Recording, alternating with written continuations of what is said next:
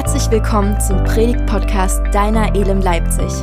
Wir glauben an einen Gott, der mehr für unser Leben hat. Echtes Leben erschöpft sich nicht in dem, was vor Augen ist, sondern geht weit darüber hinaus. Mach dich mit uns auf den Weg, das mehr in deinem Leben zu entdecken. Wir schreiben das Jahr 381 nach Christus und diese ersten Jahrhunderte der Kirche waren davon geprägt, dass die wichtigsten theologischen Grundfragen in der Kirche diskutiert wurden und dass man das miteinander erarbeitet hat. All diese Dinge, die wir heute in der Theologie, auch in unserem ja, Glauben als ja, selbstverständlich voraussetzen und was uns allen irgendwie klar ist. Und dazu gehört unter anderem auch die Frage nach dem Heiligen Geist. Der Heilige Geist, mit dem wir uns ja heute beschäftigen, weil wir heute Pfingstfest feiern, und da gibt es also nun dieses Datum oder dieses Jahr, was also dort eine besondere Rolle spielt. Nämlich im vierten Jahrhundert wurden dazu heiße theologische Debatten geführt. Und sie gipfelten letztendlich und kamen zum Höhepunkt im Konzil von Konstantinopel 381. Und als wäre diese ganze Debatte nicht schon dramatisch genug gewesen, ja, man muss als Hintergrund vielleicht wissen, dass in dieser Zeit es tatsächlich zu tumultartigen Aufständen kam über diese theologischen Fragen. So wird berichtet, dass in Antiochia stadtweit also ein Aufstand äh, da war, der also dann vom Kaiser, ja, wo er einschreiten musste, um das dann entsprechend zu regeln. Und als wenn das nicht schon genug war, so stellte man dann auch fest, als man da zusammenkam in Konstantinopel zu diesem Konzil, dann verstarb der Vorsitzende Bischof wenige Tage nach dem Beginn dieser Zusammenkunft. Wie dramatisch. Doch in dem Zeitraum von Mai bis Juli 381 tagten dann die verbleibenden 150 Bischöfe und kamen am Ende zu einem Bekenntnis das letztendlich die Frage der Göttlichkeit des Heiligen Geistes und damit die Frage der Dreieinigkeit beantwortet. Ergebnis war das bekannte Glaubensbekenntnis von Nicäa und Konstantinopel, das heute eigentlich alle Christen gemeinsam vertreten und über, wo über den Heiligen Geist Folgendes formuliert wird. Da heißt es, wir glauben an den Heiligen Geist der Herr ist und lebendig macht, der aus dem Vater und dem Sohn hervorgeht und der mit dem Vater und dem Sohn angebetet und verherrlicht wird. Seit dieser Zeit, ja, seit also in diesem vierten Jahrhundert wird das Pfingstfest auch als ein eigenständig christliches Fest erwähnt. Wenn wir in der Apostelgeschichte im zweiten Kapitel im Vers 1 diese bekannten Verse lesen, wo es hier heißt, schließlich kam das Pfingstfest. Auch an diesem Tag waren sie alle wieder an demselben Ort versammelt. Wenn wir das hier lesen, dann müssen wir, wenn wir hier von Pfingstfest hören, nicht an das Pfingstfest denken, was wir heute feiern, sondern dann müssen wir eigentlich an das jüdische Wochenfest, das Shavuot, denken. Dieses Wochenfest war nicht, wie der Name vermuten lässt, ein eintägiges Fest. Ja, es ging also nicht eine Woche, es hieß nur so, ein Wochenfest, ein eintägiges Fest, das mit den Erstlingen der Weizenernte gefeiert wurde. Im 5. Mose 16 ab Vers 9 wird uns von diesem Fest berichtet und wird uns auch gesagt, wie dieses Fest denn gefeiert werden soll. Da lesen wir Folgendes. Sieben Wochen nach, Beginn, nach Beginn der Getreideernte sollt ihr zur Ehre des Herrn eures Gottes das Wochenfest feiern. Opfert ihm so viel ihr möchtet, je nachdem, wie reich er euch beschenkt hat. Kommt dazu wieder an den Ort, den er auserwählen wird, um dort zu wohnen.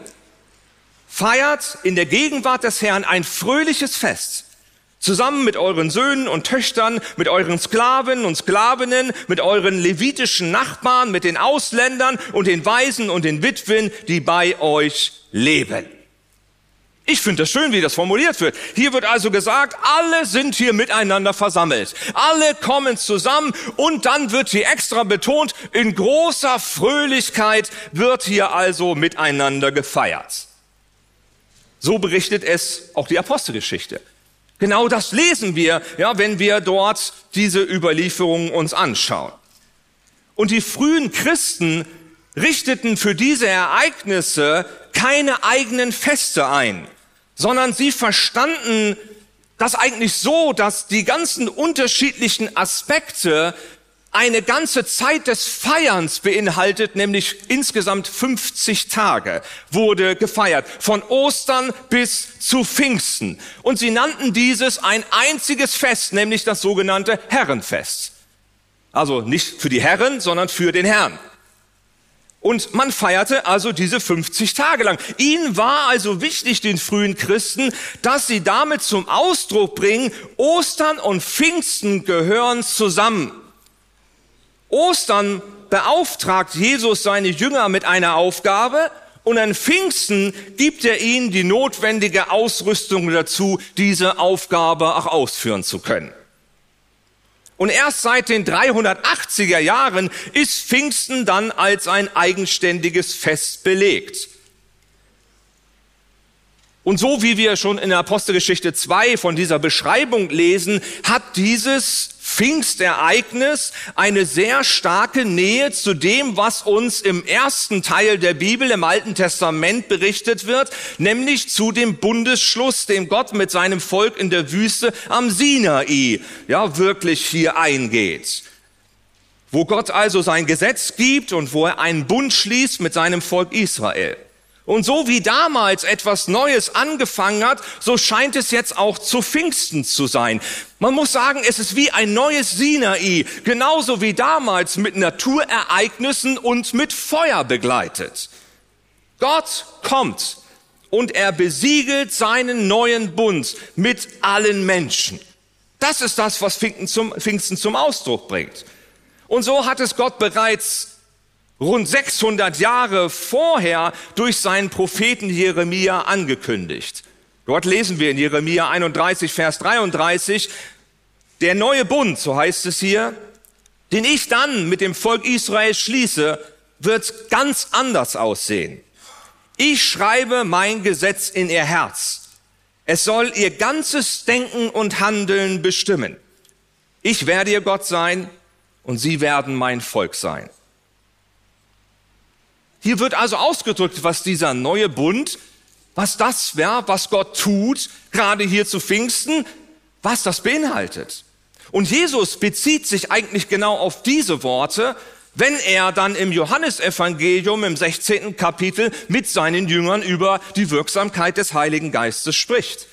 Und wenn er dann dort sagt im 13. und 14. Vers, doch wenn der Helfer kommt, und genau hier ist doch vom Heiligen Geist die Rede, nämlich der Geist der Wahrheit, wird er euch zum vollen Verständnis der Wahrheit führen. Denn was er sagen wird, wird er nicht aus sich selbst heraus sagen, er wird das sagen, was er hört. Und er wird euch die zukünftigen Dinge verkündigen. Und er wird meine Herrlichkeit offenbaren. Denn was er euch verkündigen wird, empfängt er von mir. Hier wird uns also beschrieben, dass der Heilige Geist, dass das sein Anliegen und sein Auftrag ist, dir zu dienen, uns zu dienen, uns die Augen zu öffnen, uns in aller Tiefe begreifbar zu machen, was Jesus denn eigentlich dort für uns getan hat am Kreuz von Golgatha, was mit Tod und Auferstehung und Himmelfahrt einhergeht. Er will uns, er will dir helfen zu verstehen, wie dieser Bund, den Gott mit uns schließt, wie der denn aussieht und was der denn beinhaltet. Und wir haben bereits in den letzten drei Sonntagen in unserer Serie Augenöffner über Dinge, die da ganz wichtig sind, gesprochen, die Jesus auch hier im 16. Kapitel thematisiert. Und Jeremia hat bereits gesagt, dass Gott unser Herz berühren will. Dass Gott also kommt und ganz tief ja, in unser Leben hineingreift. Im Hebräischen beschreibt das Wort Herz immer die ganze Persönlichkeit. Das ist also nicht nur das Organ, das sind auch nicht nur die Gefühle, sondern das sind wir als ganze Persönlichkeit mit unserer Einstellung, mit unseren Werten, mit unserem Charakter. So wie es eben hier auch betont wird bei Jeremia, dass eben unser Denken und Handeln von ihm bestimmt wird. Dass das also sich niederschlägt, das Wirken Gottes an und in unserem Leben. Dass Menschen es spüren, dass ich mit Gott in Kontakt bin. Dass sie halt merken, dass da etwas anders ist an mir. Wenn wir uns das zu Gemüte führen und wenn wir so darüber nachdenken, dann wird sehr schnell nachvollziehbar, warum die Apostel denn so einen Wert darauf gelegt haben, dass Menschen, die Jesus kennenlernen und die also ihr Leben für ihn öffnen, dass diese Menschen mit dem Heiligen Geist erfüllt werden. Und wir lesen davon in der Apostelgeschichte. Wir können das nicht alles lesen, aber ich würde es am liebsten euch zur Hausaufgabe mitgeben, dass ihr jetzt über die Pfingstfeiertage einfach mal die Apostelgeschichte lest. So lange ist die nicht. Und das mal auf euch wirken lasst. Und da sieht man das immer wieder, dass ihnen das also wichtig war, dass Menschen, ja, die zum Glauben kommen, mit Heiligen Geist erfüllt werden. Ich nehme mal nur ein Beispiel raus. Im Apostelgeschichte 19, da wird uns davon berichtet, dass Paulus nach Ephesus kommt und dann dort auf einige Jünger trifft und dann mit ihnen ins Gespräch kommt. Und dann stellt er diese wichtige Frage im Vers 2. Habt ihr den Heiligen Geist empfangen, als ihr zum Glauben gekommen seid? Das Dramatische ist an dieser Geschichte, dass diese Jünger, die dann gefragt werden, das verneinen. Die sagen sogar, was? Wir haben noch nie gehört, dass es einen Heiligen Geist gibt. Gar keine Ahnung gehabt. Und das war natürlich Paulus sein Stichwort. Dann redet er mit ihnen darüber, dann werden die erstmal getauft, ja, und dann betet er für sie und dann empfangen sie den Heiligen Geist, ja, fangen an zu prophezeien und in Zungen zu sprechen. Und deswegen betet Paulus für sie, weil ihm das wichtig ist, dass sie eben mit dem Heiligen Geist erfüllt werden, dass sie eben empfangen. Und hier sehen wir, wie sich eine Linie zieht Gott möchte eben nicht nur, dass wir Regeln folgen und dass wir irgendwie funktionieren, sondern er möchte, dass wir in unserem Inneren, in unserem Wesen verändert werden, dass wir Kraft empfangen und dass wir Erneuerung erleben, die Gott letztendlich für die ganze Schöpfung herbeiführen will, dass das sein Werk eben in uns wirklich sichtbar wird und spürbar wird. Du bist nämlich für Gott nicht nur ein Objekt, sondern du bist ein Gegenüber. Das ist so wichtig. Gott möchte mit dir und durch dich sein Werk der Wiederherstellung weiterführen. Und dazu brauchen wir den Heiligen Geist, der uns hilft zu verstehen, der uns hilft zu begreifen, der uns wachsen lässt, der uns Sicherheit gibt, in der Klarheit, wer wir denn vor Gott sind und wie Gott uns denn sieht und was wir durch Jesus in unserem Leben empfangen. Sobald da Unsicherheit da ist, macht diese Unsicherheit sich tatsächlich im ganzen Leben breit. Deswegen legt Paulus Wert darauf, dass die Veränderung, die durch Jesus geschieht, eben unser Leben bestimmt. Deswegen redet er so viel darüber, weil er möchte, dass jeder einzelne Christ das begreift und das auch versteht für sein Leben. Deswegen spricht er dann zum Beispiel im Römerbrief von der Veränderung in unserem Denken, und dann malt er den Gemeinden in Galatien ein neues Bild vor Augen, wenn er hier von der Frucht des Geistes äh, schreibt. Lese uns das mal vor, Galater 5, 22, lesen wir davon.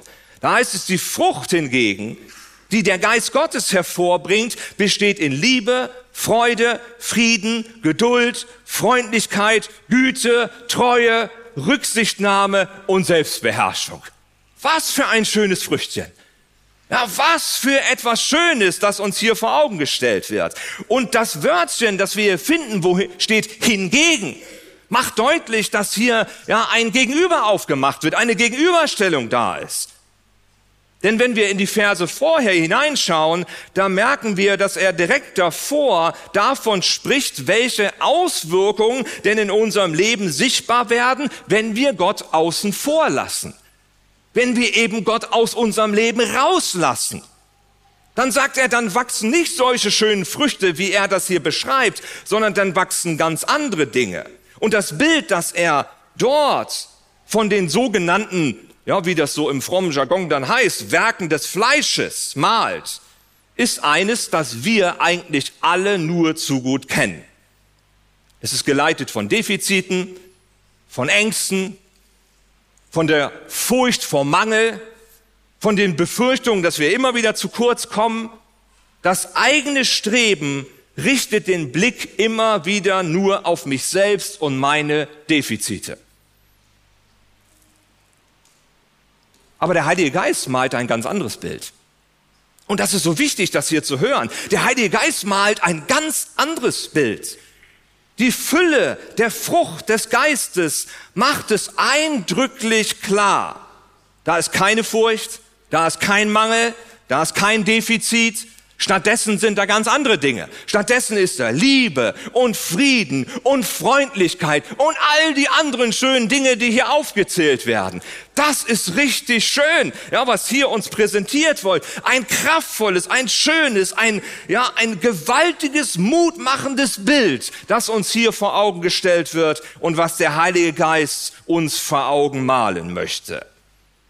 Und der Heilige Geist bleibt damit seiner Mission immer wieder treu, nämlich uns zu zeigen, welche Grundlage er in unserem Leben schafft, auf der wir bauen dürfen.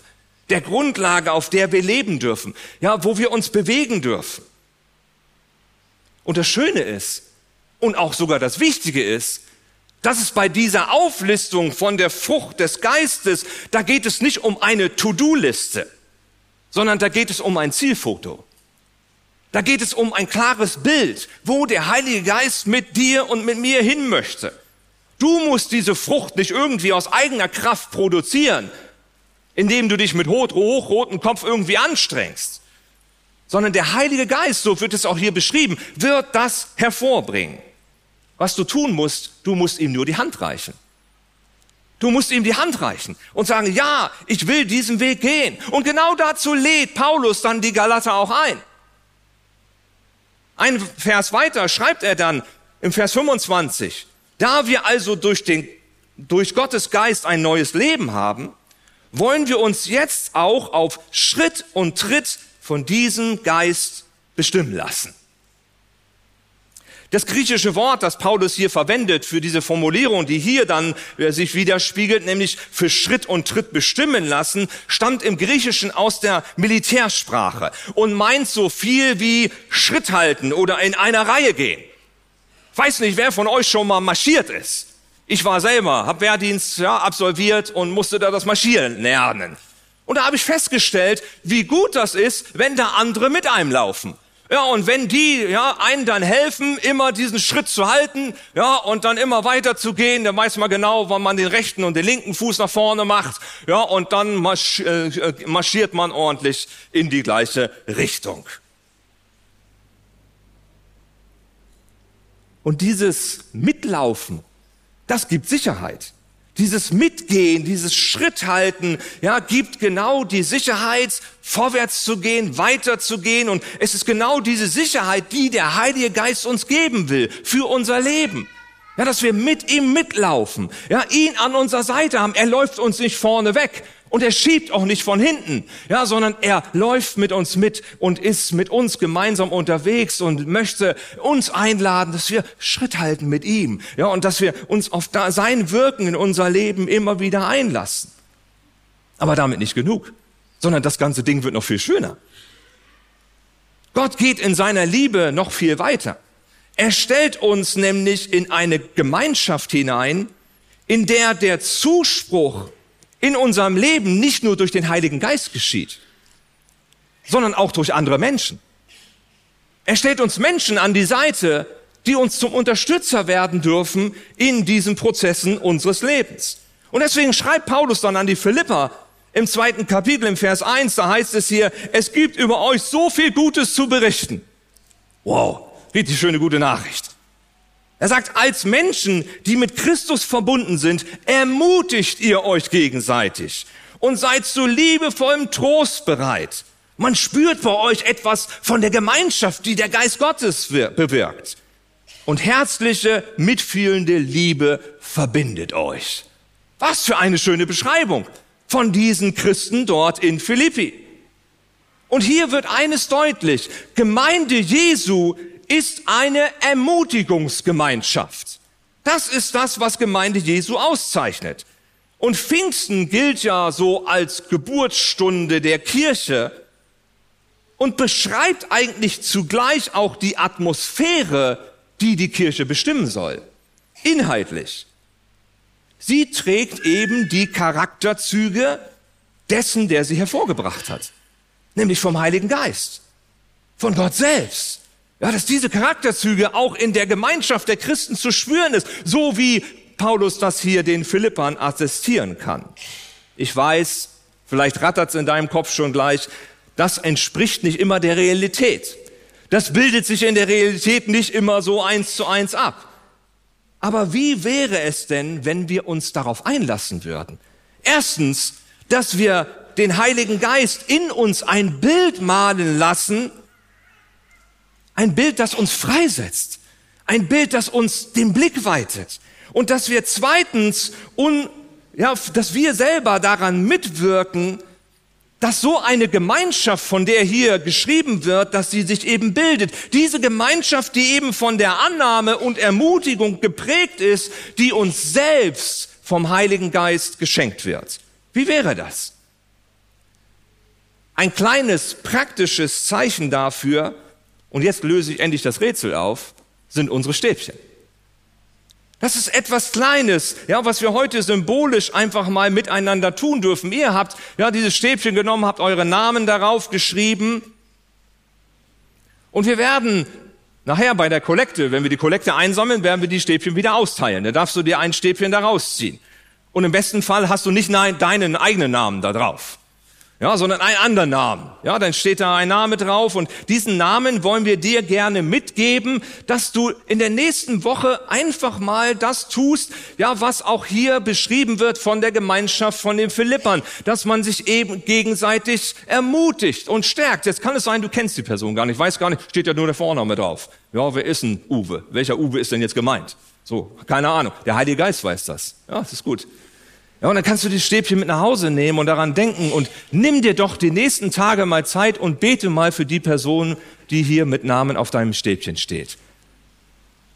Und das Schöne ist, wenn du das tust, darfst du wissen, dass jemand anders da ist, der für dich betet. Der an dich denkt und da äh, einfach betet, dass Gott dir begegnet und dass Gott dich mit Guten überschüttet, dass Gott dich reichlich segnet, dass der Heilige Geist dir begegnet, ja, und die Tiefen, ja, einfach von dem offenbart, was Gott für dich bereithält. Und das, da wollen wir so ein Netz spannen, ja, von Verbindung, dass wir einfach spüren, wir sind eben miteinander unterwegs, wir sind miteinander verbunden, um einander zu ermutigen und zu stärken. Und wenn du denkst, dass du die Person kennst, da darfst du da auch direkt hingehen. Darfst du sagen, hey, ich will dich mal ermutigen, Gott hat dich lieb, ja, du bist ein Spitzentyp, ja, siehst immer gut aus oder was auch immer. Ja. Und wenn das der falsche Name war oder, die, oder der richtige Name und der falsche Nachname, ist auch egal. Ja, spielt gar keine Rolle. So lass uns das miteinander leben, was hier zum Ausdruck kommt. Wir haben hier zum Anfang gelesen, wir glauben an den Heiligen Geist, so hieß es in dem Bekenntnis, der Herr ist und lebendig macht, der aus dem Vater und dem Sohn hervorgeht, der mit dem Vater und dem Sohn angebetet und verherrlicht wird. Pfingsten ist die Erinnerung daran, dass der Heilige Geist dich und seine Kirche erfüllt, damit wir und damit auch seine Gemeinde nicht aus Mangel heraus lebt, sondern aus der Fülle, die Gott für uns bereithält. Und wir sind uns natürlich dabei bewusst, dass wir alle miteinander da auf einer Reise sind und dass wir gemeinsam unterwegs sind. Und deswegen sind wir heute hier, auch in diesem Gottesdienst. Wir sind alle noch nicht fertig, Gott sei Dank, sondern wir sind miteinander unterwegs und wir dürfen heute eines tun. Wir dürfen die Tür weit aufmachen, wir dürfen unser Herz öffnen, unser Leben öffnen und einfach den Heiligen Geist einladen und sagen, komm, Heiliger Geist. Komm, Heiliger Geist, begegne mir wieder neu. Sprich du in mein Leben hinein. Offenbare mir die Größe von Jesus. Offenbare mir die Liebe Gottes. Ja, offenbare mir, was du für mich bereithältst, wo du mich begabst und stärkst und ausrüstest, damit ich sogar noch für die Menschen um mich herum zum Segen sein darf. Ich möchte uns dazu einladen, dass wir uns jetzt ganz bewusst diese Zeit nehmen, wo wir ins Gebet gehen, wo wir ganz bewusst in die Gegenwart Gottes treten und sagen, Gott, ich will jetzt dir begegnen, ich will mein Leben für dich öffnen, ich will mein Leben dir hinhalten. Und ich bitte dich, komm mit deiner Kraft. Komm, Heiliger Geist, und begegne mir. Wir hoffen, dass dir dieser Podcast gut getan hat. Und wir würden uns freuen, unter podcast.elem-leipzig.de von dir zu hören oder dich persönlich bei uns in der Elem kennenzulernen. Alle weiteren Infos zu unserer Kirche findest du auf unserer Website elem-leipzig.de.